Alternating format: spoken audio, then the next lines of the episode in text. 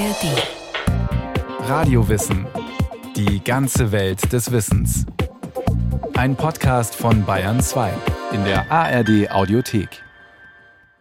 Weltraum und Technik sind eigentlich keine Freunde. Das mussten die Raumfahrtorganisationen schnell feststellen, als sie in den 1960er und 70er Jahren damit angefangen haben, Teleskope in den Weltraum zu schießen. Bei den Kisten voller Elektronik hat oft schnell ein Bauteil nach dem anderen versagt, bis zum Absturz. Und auch heute noch ist jeder Start ein Abenteuer. Womit haben und hatten die Raumfahrtteams damals und heute zu kämpfen? Und was hätten wir ohne Weltraumteleskope nie erfahren? Und hier kannst du das öffnen? Hier ist das Hauptkontrollraum. Ob es Tag oder Nacht ist, muss man hier an den rot leuchtenden Uhrzeiten an der Wand ablesen. Statt Fenstern spenden Bildschirme Licht. Auf einem startet eine Rakete, auf dem nächsten schwebt ein Satellit majestätisch über der blauen Erdkugel. Dazwischen ein digitaler Countdown.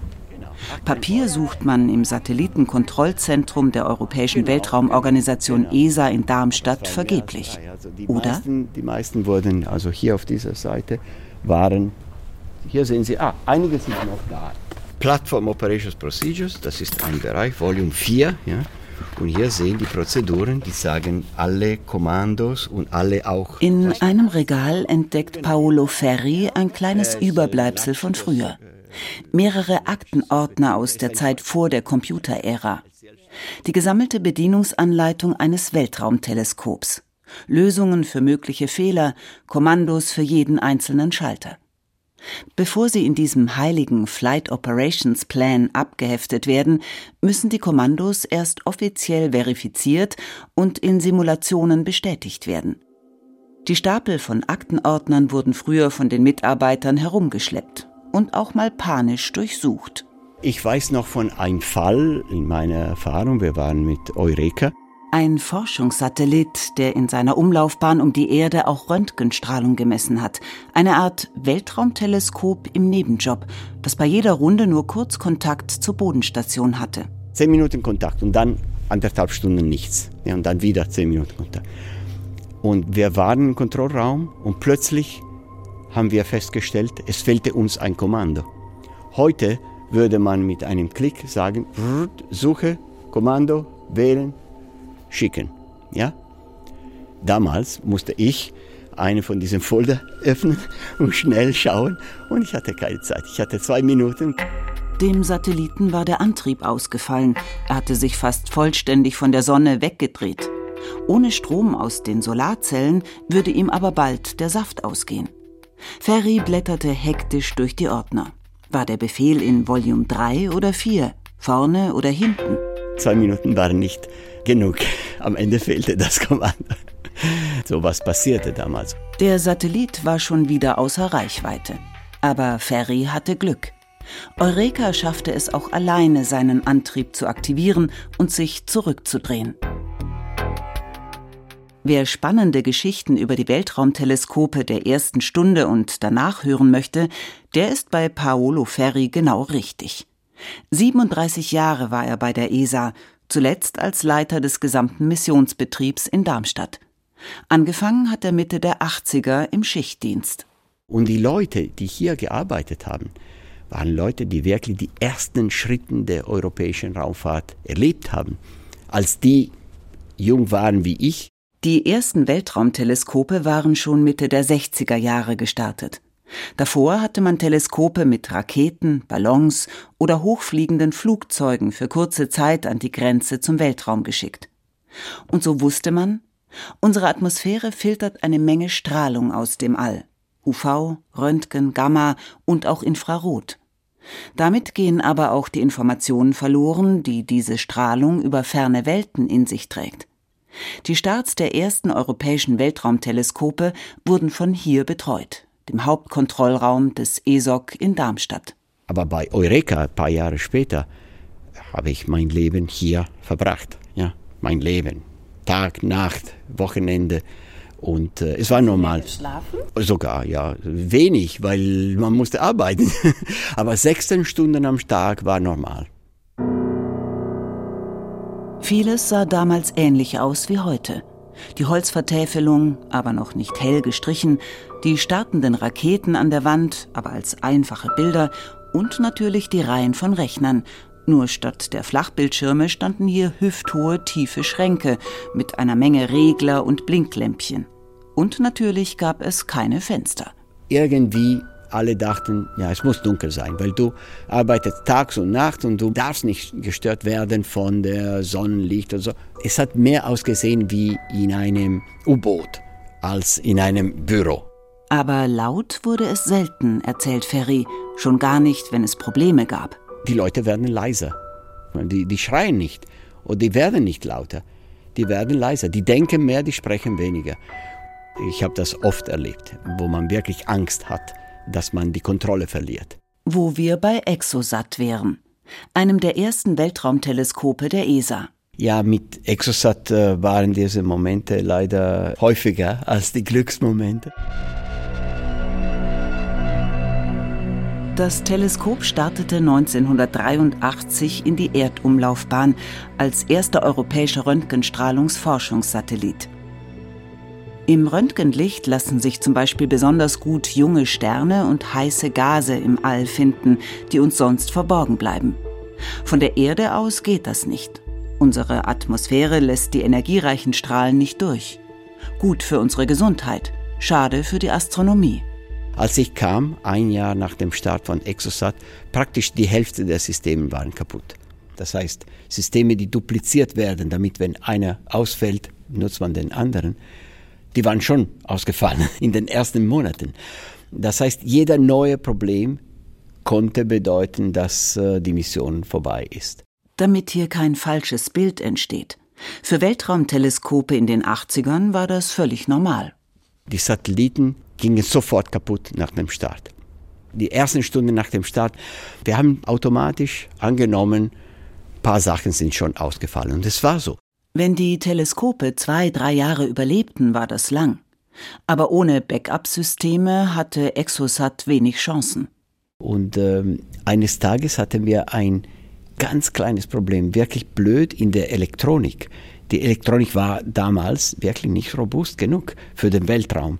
Plötzlich die Elektronik hat selbst entschieden, dass eine von unseren Kreiseln, die der Satellit braucht für die Lageregelung, für die Orientierung, kaputt war.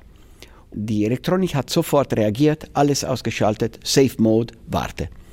Um in diese Safe Mode zu gehen, brauchte der Satellit viel Treibstoff. Also kein Satellit hat unendliche Treibstoff an Bord. Und jedes Mal, alle paar Stunden, vielleicht paar Tage, plötzlich die Elektronik sagte, der Kreisel ist kaputt. Der Kreisel war nicht kaputt. Ein Teleskop auf der Erde kann man in Ruhe auseinanderbauen. Wenn es aber mit Zehntausenden Kilometern pro Stunde um die Erde rast, ist man ziemlich hilflos. Doch dann hatte schließlich eine ESA-Ingenieurin eine Idee. Exosat hatte an Bord als erster europäischer Satellit ein wiederprogrammierbarer Computer. Der sollte eigentlich die Daten des Teleskops für die Übertragung zum Boden komprimieren. Man konnte ihm aber auch andere Dinge beibringen, mit Hilfe einer neuen Software. Dieses Programm hat praktisch diese Elektronik ersetzt. Die Elektronik, die die Kreisel monitoriert hat und die falsche Alarme gegeben hat, haben wir ausgeschaltet. Und tatsächlich. Dieser kleine Computer, der nur für die wissenschaftliche Daten gedacht war, hat die Mission gerettet. Exosat war schließlich fast drei Jahre in Betrieb und hat rund 1800 Röntgenquellen aufgenommen. Am Ende war es ein kleiner Druckregler, der das Ende von Exosat besiegelte. Das Teleskop verglühte in der Erdatmosphäre. Am Ende ist man in einer Ecke und man findet keine Lösung mehr.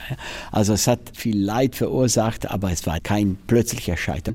Aber das Scheitern hat sich gelohnt. Schon zehn Jahre später hatte unsere europäische Industrie wirklich gelernt, robuste Maschinen ins Weltraum zu schicken.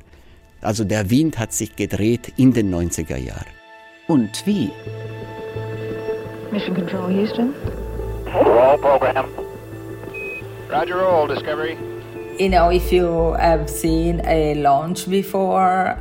Das Gefühl bei so einem Start ist schwer zu beschreiben. Es erfasst einen im Innersten. Alles bebt, der Boden unter den Füßen. Und der Lärm ist enorm. Der Himmel wird hell erleuchtet. Kaum ein Superlativ schien 1990 zu groß. Etwa hier in einem Interview des US-Nachrichtensenders ABC. Die astronomische Sicht auf Sterne und Galaxien verbessert sich auf einen Schlag so sehr wie damals, als Galileo ein Teleskop in die Hand genommen hat.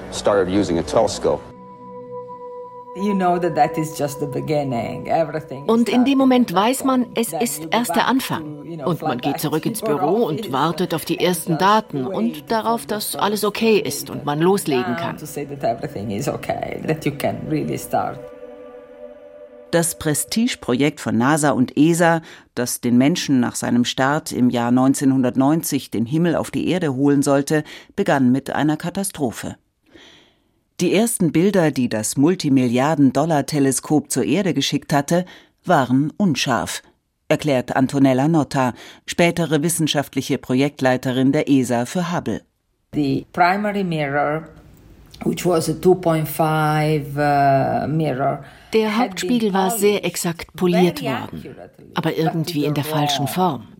Wir mussten uns eingestehen, dass das Teleskop so nicht nutzbar war. Das war schrecklich. Wir erinnern uns, ein Problem der Weltraumteleskope ist, dass sie nach dem Start quasi unerreichbar sind. Reparieren? Keine Chance. Okay, here we go. I think I got it. It turned, it definitely turned. Yep, it turned. Glücklicherweise war Hubble da eine absolute Ausnahme. In den Jahren nach dem Schock wurde eine korrektive Optik entwickelt, eine Art Brille für Hubble, um doch noch scharfe Bilder zu liefern. 1993, also dreieinhalb Jahre nach dem Start, flogen Astronauten in einer Raumfähre zu Hubble und setzten dem Teleskop seine Brille auf. Hey Mike, I got it. All yours. Good job. Tatsächlich war Hubble von vornherein so designt worden, dass einzelne Teile problemlos getauscht werden können. Klappe auf, neues Bauteil rein, Klappe wieder zu. Natürlich passiert das im Weltraum sehr langsam. But it's like nail biting in slow motion. Nervenzerreißend in Zeitlupe, sagt Antonella Notta. Aber es hat funktioniert when eventually the first image came down of the galaxy M100 and Als die ersten Bilder zurückkamen, wussten wir, wow, das ist es, geschafft. Die Bilder waren klar, makellos und schon wunderbar detailreich.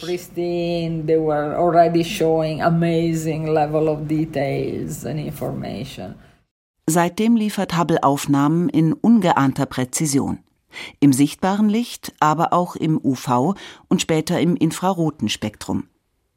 Mit Hubble wurde außerdem ein System etabliert, in dem Forschende anonym Beobachtungszeit beantragen können, eine Fachjury die besten auswählt und am Ende die fertigen Daten fehlerkorrigiert zum Download bereitstehen.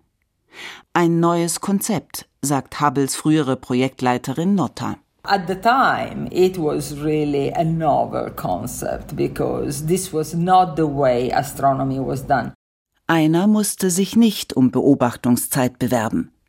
Der Direktor des Space Telescope Science Institute, Robert Williams, sozusagen der Hubble-Chef, durfte mit einem kleinen Teil der Beobachtungszeit machen, was er wollte. Er wollte gerne etwas tun, was niemand vorher getan hatte. Er wollte das Teleskop auf eine Himmelsgegend richten, die völlig leer war. Oder zumindest völlig leer aussah. Zehn Tage sollte das Hubble-Teleskop einen dunklen Fleck im Sternbild Großer Bär aufnehmen. Andere Forschende waren empört. So die Gegner sagten, was, wenn wir gar nichts sehen? Dann haben wir die Beobachtungszeit verschwendet. Aber Bob ließ sich nicht abbringen. Manche sagen, er habe damit seinen Job riskiert. Das Bild, als es dann kam, ging in die Geschichtsbücher ein. Wo vorher nichts war, leuchteten plötzlich abertausende Galaxien. Das Universum ist nicht leer, der Himmel ist nicht dunkel.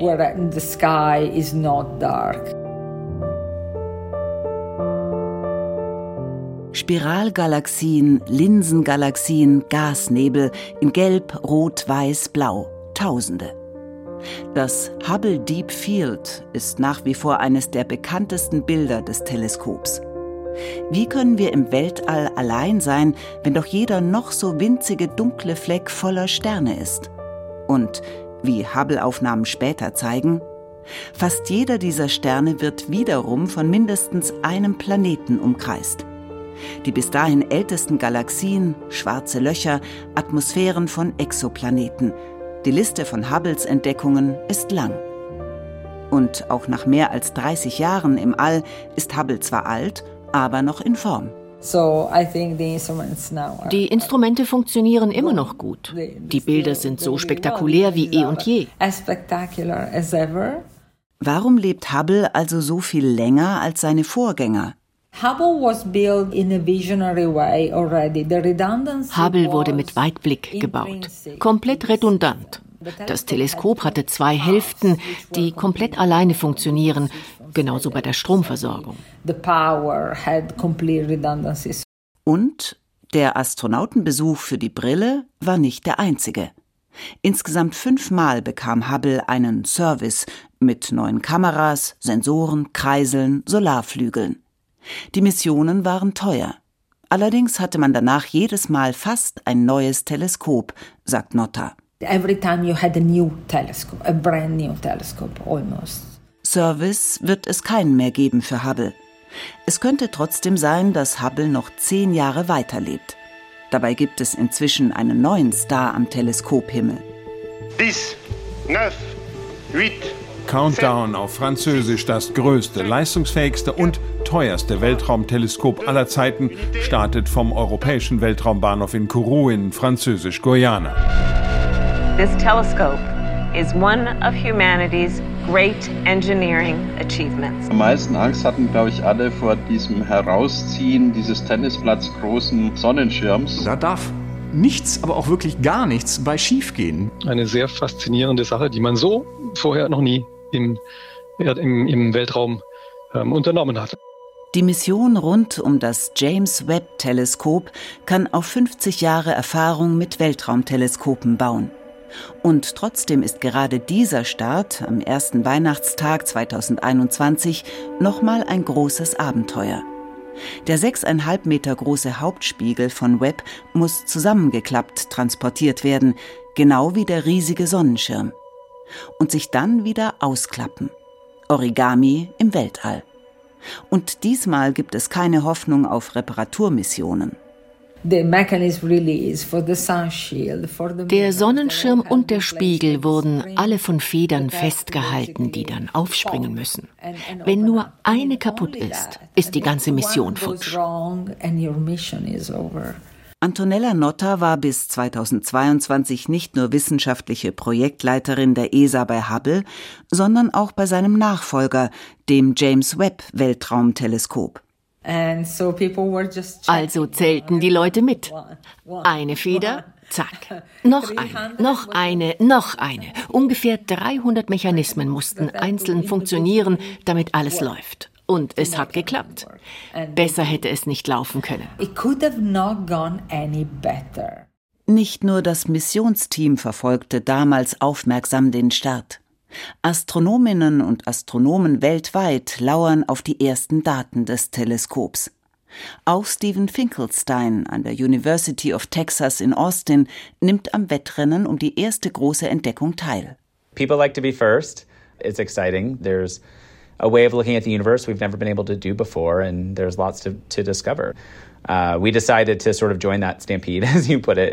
Das Webb-Teleskop nimmt das Universum im infraroten Licht auf. Das bedeutet, dass es besonders alte, also frühe Galaxien entdecken kann. Ihr Licht wird auf dem langen Weg bis zu uns ins Rote verschoben und dann als Infrarotstrahlung von der Atmosphäre größtenteils geschluckt. Den Rekord für die ältesten beobachteten Galaxien hat das Hubble-Teleskop aufgestellt. Er liegt bei etwa 400 Millionen Jahren nach dem Urknall. Aber James Webb wurde extra gebaut, um diesen Rekord zu brechen.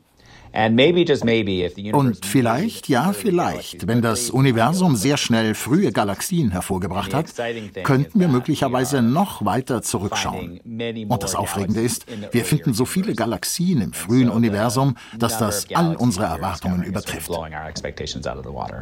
Ein Ziel des James Webb Teleskops ist, so nah wie möglich zum Urknall zurückzublicken, bis zum ersten Licht, das das dunkle Universum erfüllt hat.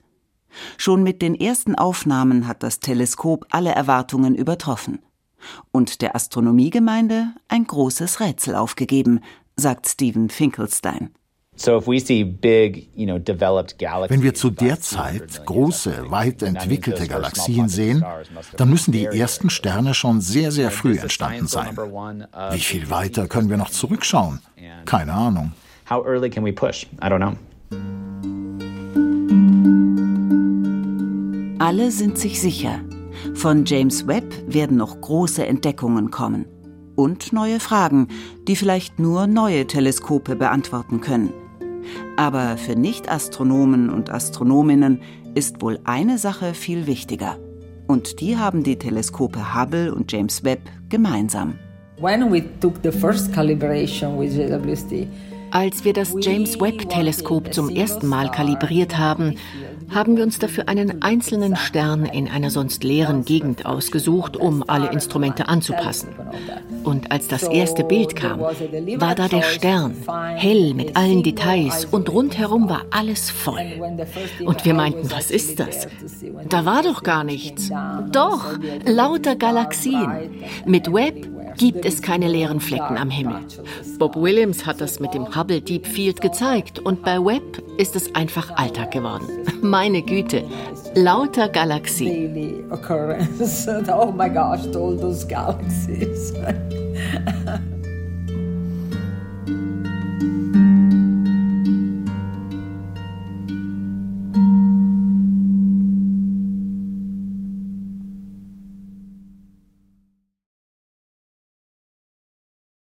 Sophie Stiegler über die Entwicklung von Weltraumteleskopen, von Geräten, die Stunden nach dem Start zur Hälfte Weltraumschrott waren, bis hin zu Instrumenten, die noch Jahrzehnte nach Missionsende weiterlaufen.